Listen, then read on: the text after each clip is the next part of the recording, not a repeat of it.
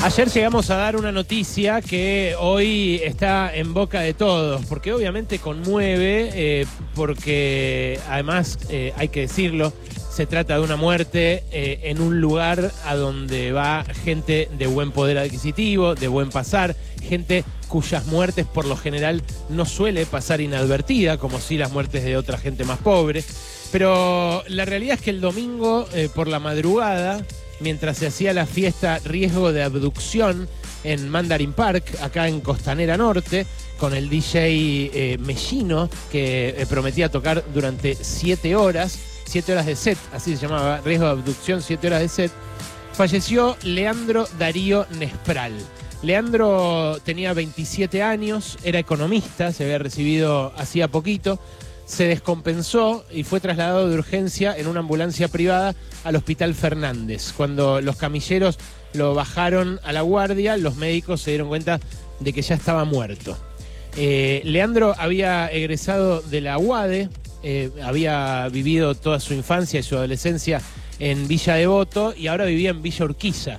O sea, repito, era un pibe de clase media, clase media acomodada, eh, como muchos otros que eh, consumen este tipo de drogas, la que sus amigos dijeron había eh, consumido él, eh, una pastilla que se llama Moncler, Moncler Verde, que tiene MDMA, un principio que en su momento se solía llamar éxtasis, o las pastillas más bien se solían llamar pastillas de éxtasis. Eh, hoy Ernesto Tenenbaum habló acá en Radio con Vos eh, con el representante de una organización con la cual nosotros eh, hablamos largo y tendido el año pasado, que se llama Chill and Safe. Chill and Safe es una organización que se dedica a la reducción de daños.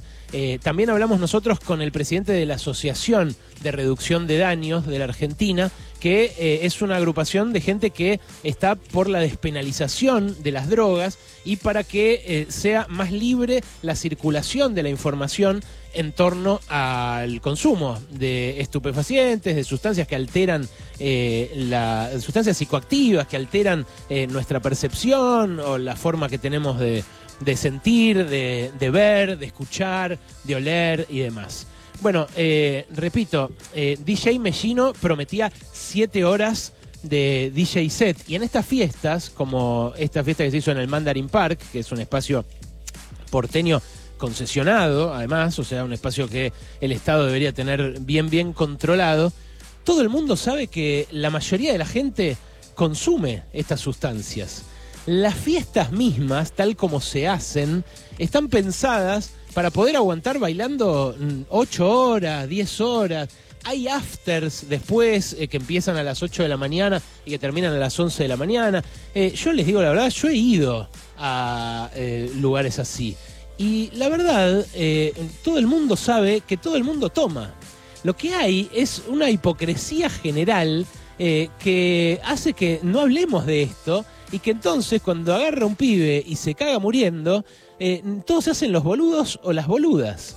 Eh, y a ver, eh, quiero ser muy preciso en esto, porque hoy lo fue el muchacho que habló de la agrupación Chill and Safe con Ernesto, eh, y hay formas en las cuales ya aprendimos, después de episodios como el de Time Warp, por ejemplo, que fue una masacre, porque ahí lo que hacían era no eh, eh, cerrar las, las canillas de agua para que los pibes o grandes, chicos y grandes, que van ahí y que toman estas sustancias, que demandan que uno tome mucha agua porque te hacen bailar y deshidratarte si no tomas agua, bueno, que se las compraran a ellos. el negocio de la Time Warp era bloquear las canillas y eh, que les compren la botella de agua que valían un dineral. Eh, después de eso, lo que aprendimos como sociedad es que tenía que haber puestos de hidratación. Y ahora vos cuando vas a Resis, te encontrás con que hay un dispenser y un montón de vasos eh, en algún lugar, que Nahuel siempre va y se toma vasos de agua gratis, pero que mucha gente sabe que están porque te evitan justamente la deshidratación. A ver, eh, eso que antes no pasaba, ahora pasa, y es una forma de admitir que en esas fiestas todos toman, ¿no? Que es algo que todos sabemos. Ahora, como sigue siendo ilegal este tipo de sustancias, lo que les pasa a chicos como Leandro cuando empiezan a sentirse mal es que no le dicen al eh, vigilador que hay ahí, a la persona que hay de organización o incluso al paramédico o al enfermero que hay con una ambulancia del SAME. No se lo dicen porque tienen miedo que venga la cana y los cague trompadas o que se los lleve presos, o que les revise los bolsillos y les encuentre que tienen otra pastilla y que se los lleve presos con razón porque esa pastilla es ilegal. Y encima les arman una causa y por ahí se pueden quedar presos un montón de tiempo. Entonces, a veces lo que hacen es demorar el aviso de que me siento mal. Total, me siento raro, porque me tomé una pasti y me voy a sentir raro, y es obvio que me voy a sentir raro. Ahora, según el testimonio de los amigos de Leandro, eh, Leandro mezcló varias sustancias. Eh, y de hecho, hoy lo decía Marcos Aramburu, que es un periodista, un pibe de recapo, productor de La Negra, yo lo conozco, un pibe divino además. Eh, creo que es hijo de médicos, lo cual también habla de, un interés por eso. él tomó esa pastilla Moncler, los amigos que tomaron la misma pastilla Moncler no se murieron, con lo cual es una buena precaución eh, que eh, no eh, que avisemos por los medios que esa pastilla mató a un pibe para que el que la tenga no se la tome o para que por lo menos tenga la precaución.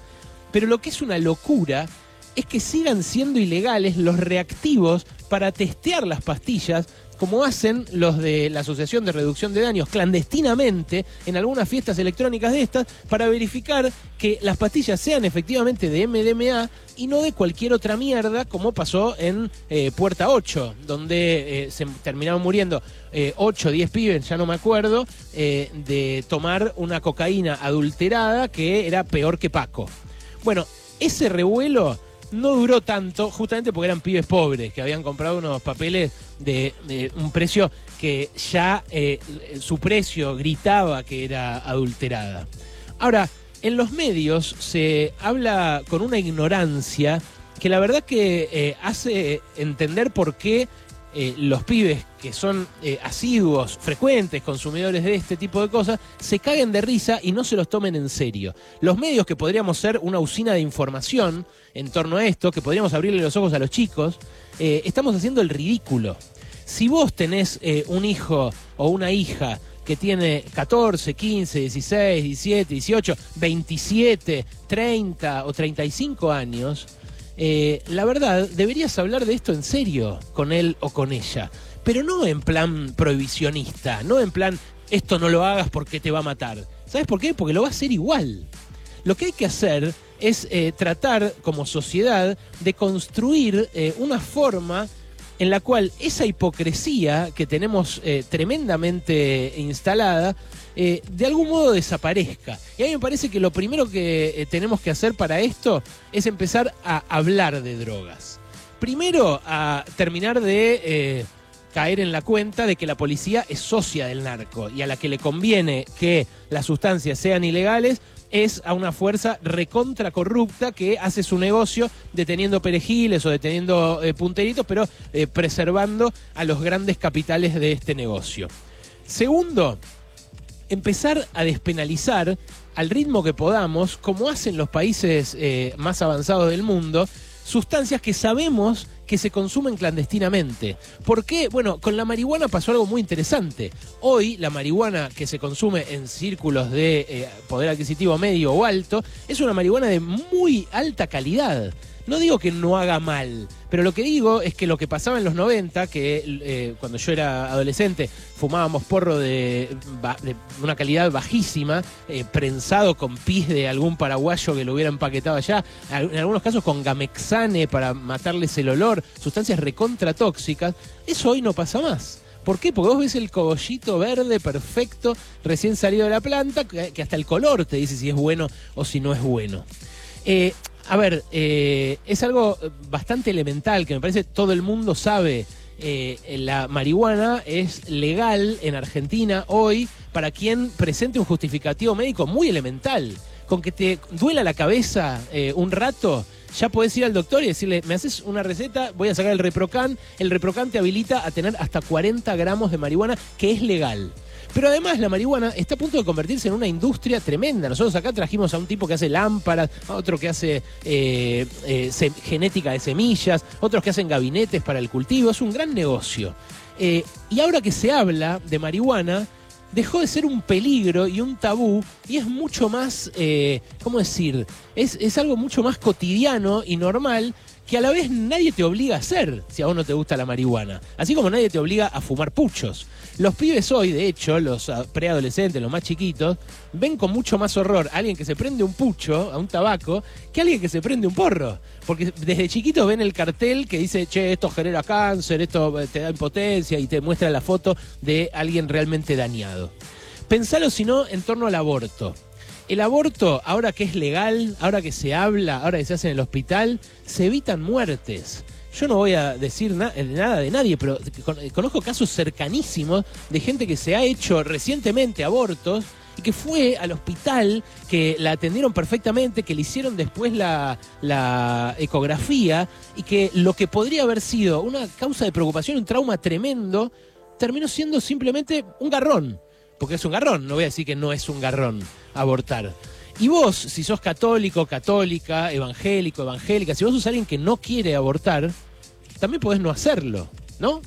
O sea que eh, si pudiéramos como sociedad hablar más de drogas, no sería malo, sería bueno. Yo hoy escuchaba a Fernán Quirós, que se lo decía eh, a Ernesto Tenenbaum, le decía algo con lo cual yo estoy en profundo desacuerdo. Y mirá que creo que Fernán Quirós eh, es un tipo que ha manejado bien la pandemia, igual que Carla Bisotti. Me parece que es gente que eh, además sabe de lo que habla. Sabe de lo que habla en términos epidemiológicos, sabe lo que habla en términos de sanitarista, pero no saben de lo que hablan en términos de drogas. O por lo menos intentan congraciarse con un electorado que prefiere el prohibicionismo, la careteada y el tabú antes que evitar muertes como la de Leandro eh, el sábado.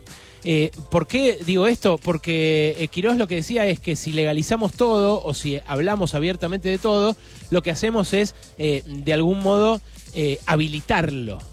Pero no, no lo habilitamos al hablarlo. Lo que habilitamos al hablar es que se reduzca el daño de los que eventualmente pueden ser dañados.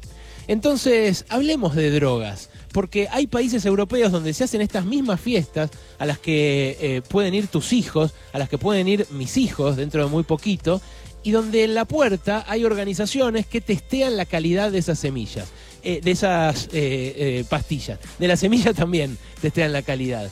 ¿Por qué es importante esto? Porque igual se la van a tomar la pastilla, porque igual se van a tomar el cristal, porque igual se van a tomar la sustancia que sea. Pero la diferencia es que no se van a morir.